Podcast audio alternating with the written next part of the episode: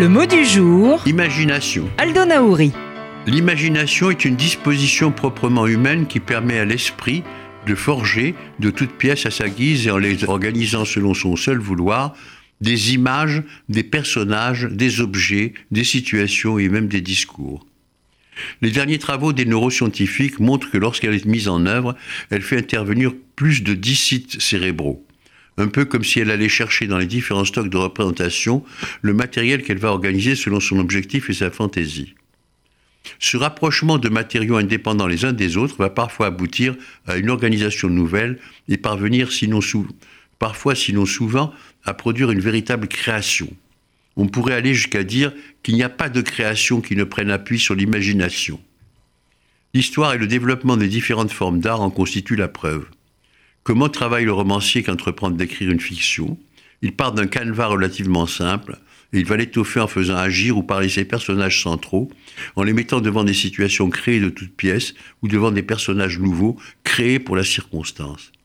Si je passe à la peinture, à la sculpture, à l'architecture, à la musique, à la photographie ou même au design, je pourrais reprendre le démontage de la création sur le même modèle.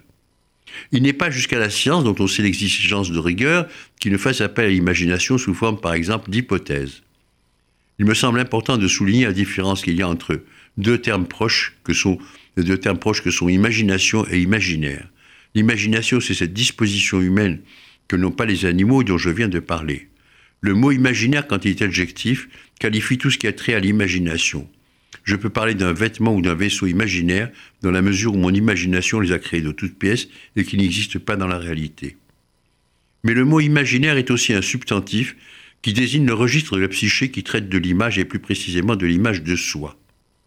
Il va sans dire que ce registre est manipulable à souhait.